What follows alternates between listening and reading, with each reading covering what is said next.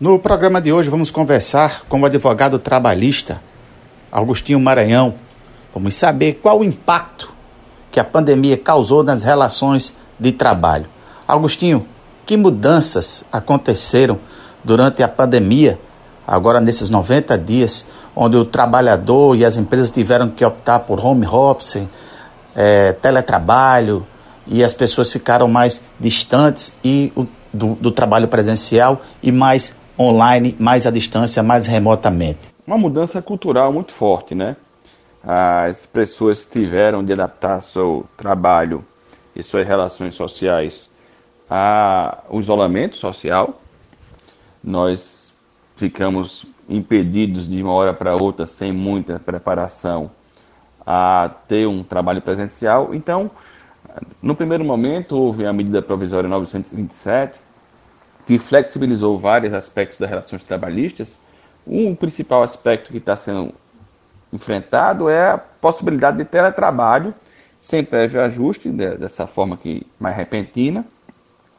Outro aspecto foi concessão de férias. E depois veio a medida provisória 936, que está em votação no, no, Congresso Nacional, acho que o Senado vota, votou ontem, apontando a possibilidade de você reduzir e suspender os contratos de trabalho. O, a suspensão já passou os primeiros 60 dias, o governo federal sinalizou que vai prorrogar por mais 30 dias essa suspensão e a redução de jornada também será mais prorrogada por mais 30 dias, que ela tem validade de 90 dias, ou seja, ainda temos, estamos no período de suspensão do contrato de trabalho, ainda teremos mais um mês pela frente de possibilidade de redução de jornada de trabalho.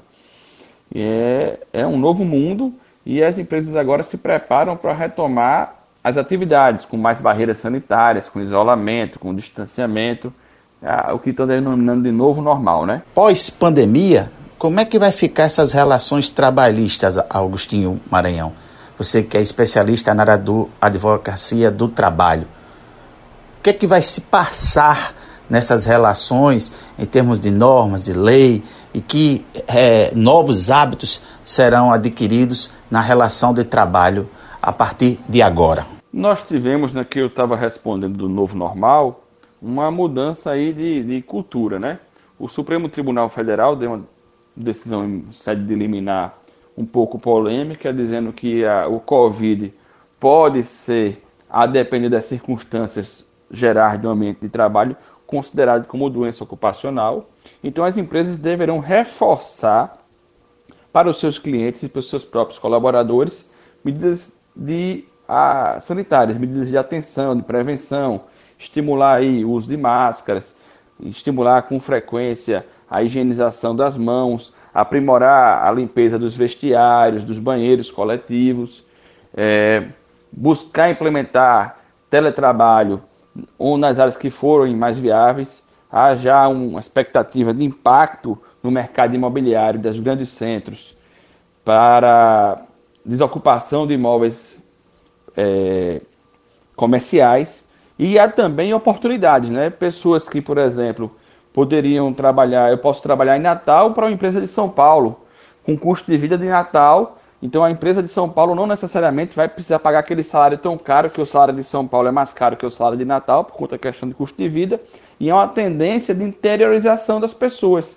Essas pessoas que estão em home office podem morar nos interiores, que têm um custo de vida mais acessível, tem maior sensação de segurança, mais conforto, menos trânsito. Então, haverá essa mudança geral de proteção e modificação do trabalho. Conversamos com Augusto Costa Maranhão Vale, que atua nas áreas de direito do trabalho, civil e administrativo. Amanhã eu volto com mais uma reportagem da série Covid-19 e o Novo Normal. Fiquemos todos com as bênçãos de Senhora Santana.